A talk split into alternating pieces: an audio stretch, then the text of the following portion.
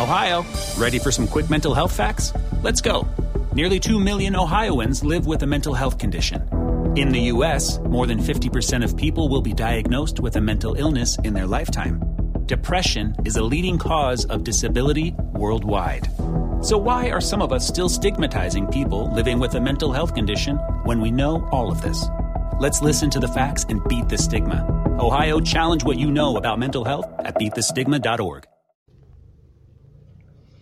Hola, buenas noches, bienvenidos nuevamente a este espacio de Adrián Ruiz, mi primer show. Pues bueno, eh, agradeciéndoles nuevamente el que estén escuchando estos podcasts que he ido subiendo paulatinamente. El día de hoy quiero hablarles un poquito acerca de trabajar bajo presión. Eh, muchos trabajos eh, cuando solicitan personal, solicitan personal que sepa trabajar bajo presión. Muchos jefes valoran mucho que algún jefe, algún colaborador eh, suyo sepa trabajar bajo presión. Pero la realidad es que es muy difícil lograr este objetivo. Desafortunadamente muchos en el camino se rinden, ceden, porque pues la presión muchas veces suele ser tan fuerte que inunda la vida personal de aquellas personas que, tienen este tipo de, situaciones y termina por, por bloquearlos totalmente y por hacer que no solamente se destruya eh, su relación profesional, sino su relación personal. Y desafortunadamente, repito, mucha gente en el camino no solamente abandona el trabajo, sino que a veces termina abandonando hasta su familia. Eh, he estado experimentando recientemente muchos, muchos trabajos bajo presión.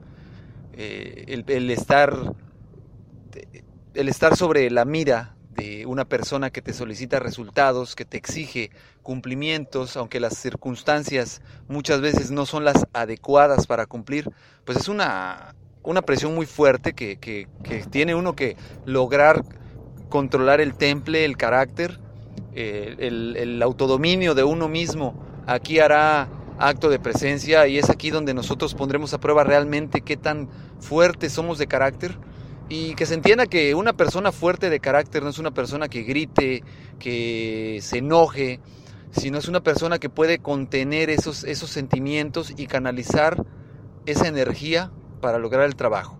Si ciertamente se tiene que, gritar, pues será en el momento adecuado y con la persona que, lo amerite, no ante cualquier circunstancia.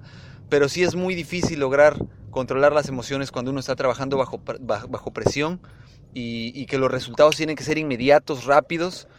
Entonces, pues eso es parte de lo que yo quiero compartir con ustedes. estrategias para lograr eh, trabajar bajo presión de manera efectiva y que nos garanticen que no vamos a terminar locos o aventándonos de un quinto piso en el intento. Pues primeramente que nada hay que conocernos, conocer nuestro carácter, conocer nuestras limitaciones emocionales. Eh, hay que hacer ejercicios de control de carácter. No es fácil, esa parte yo lo sé muy bien. Eh, sin embargo, sí se tiene que hacer el uso de todas las fuerzas para no explotar ante cualquier mínima provocación o ante cualquier mínima eh, situación que, que nos saque de nuestras casillas. Tenemos que tomar aire profundamente y pensar muy bien lo que tenemos que decir, ya sea a nuestros subordinados o a nuestro jefe, porque esto pues puede traernos consecuencias de las cuales nos podemos arrepentir después, ya sea que perdamos la lealtad de nuestro equipo de trabajo, o que inclusive perdamos la credibilidad ante nuestro jefe por reaccionar de manera abrupta. Entonces sí es muy importante que antes de decir cualquier cosa, aunque estemos muy enojados, aunque estemos muy frustrados, pues pensemos dos veces antes de decirlo. Mejor nos quedemos callados y busquemos una oportunidad después para poder platicar ya sea con nuestros subordinados, como les decía yo, o con nuestro jefe. Si algún subordinado hizo algún acto que pues contribuyó al mal resultado de nuestro centro de trabajo, no ganamos nada con en ese momento eh, reprochárselo, decírselo. Hay que guardarlo entonces para otra ocasión donde tengamos la oportunidad de platicar más en corto y le podamos decir qué fue lo que dejó de hacer, cuál fue la consecuencia de, de ese acto y sobre todo qué va a pasar si vuelve a suceder, porque evidentemente no vamos a estar dispuestos a volver a repetir ese error y que el resultado caiga sobre nuestras cabezas. Entonces, evidentemente tenemos que hacerle la responsabilidad a esta persona de qué va a pasar si vuelves a fallar. a qué te vas a comprometer.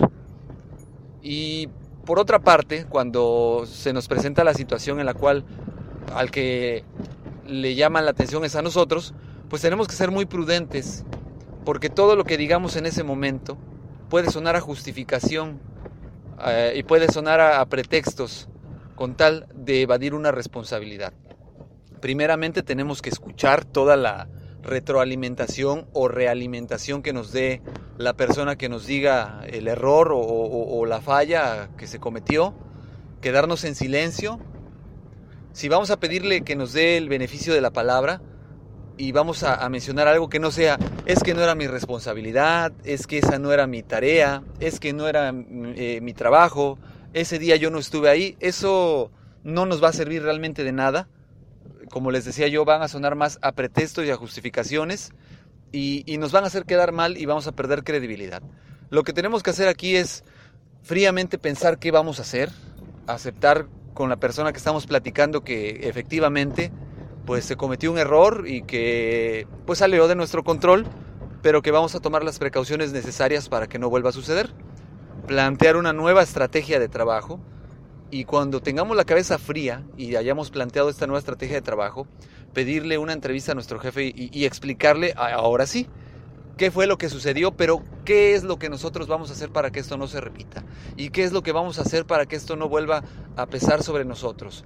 Eso va a proyectar todavía más profesionalismo porque evidentemente estamos mencionando el por qué no se cumplió, pero también estamos presentando una solución al problema y esto va a lograr que nuestros superiores pues eh, se den cuenta de que definitivamente eh, aceptamos nuestra responsabilidad, pero también estamos buscando soluciones para poder eh, lograr estos resultados bajo presión. Es muy, muy, muy importante este trabajo bajo presión también, no transferirlo a nuestra vida personal.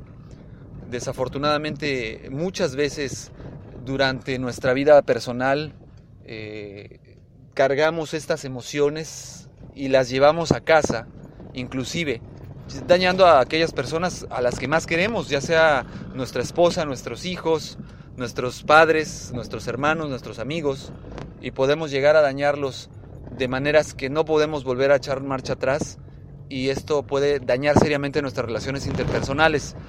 Aquí sí es muy recomendable buscar una actividad que nos ayude a desestresarnos, a sacar ese estrés laboral pero también es muy importante que tengamos la confianza de platicar con nuestra pareja y que le compartamos nuestras penas, qué nos preocupa, por qué estamos molestos, más que dar portazos emocionales, como lo diría en un video reciente que acabo de ver en YouTube que les recomiendo, el padre Fray Ignacio Larrañaga.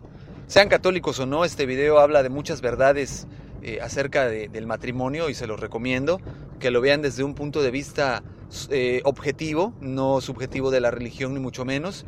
Y todo esto eh, pues les va a contribuir a, evitar dañar sus relaciones interpersonales en su matrimonio cuando tengan algún problema en el trabajo. Principalmente porque, les repito, nuestro cónyuge es aquella persona de confianza en la cual no podemos ni debemos, pues, dejar de lado y, no podemos dejar de compartir con él, con ella o con él nuestros triunfos o fracasos y sí, sí es muy, muy importante que entendamos que ellos tampoco tienen la culpa por nuestros, nuestras frustraciones laborales. ¿Sale? Pues bueno, espero que les haya sido de utilidad lo platicado el día de hoy. Eh, espero sus comentarios en mi correo electrónico que es adrianrogelioruiz.com. También espero me manden twitters a, arroba adrianrogelioru. Eh, espero también sus comentarios en Facebook, en Adrián Ruiz. Y pues estamos en contacto. Eh, seguiré tratando de compartir con ustedes esto, que para mí es una catarsis, a través de la cual logro desahogar mis, mis frustraciones eh, laborales, por llamarle de alguna manera. Y yo también estoy pasando por ciertas presiones laborales y pues es para mí un placer compartir con todos ustedes esta información. Que tengan una excelente noche de miércoles y pues nos estaremos escuchando pronto. Les recuerdo, este es el podcast de Adrián Ruiz. Hasta luego.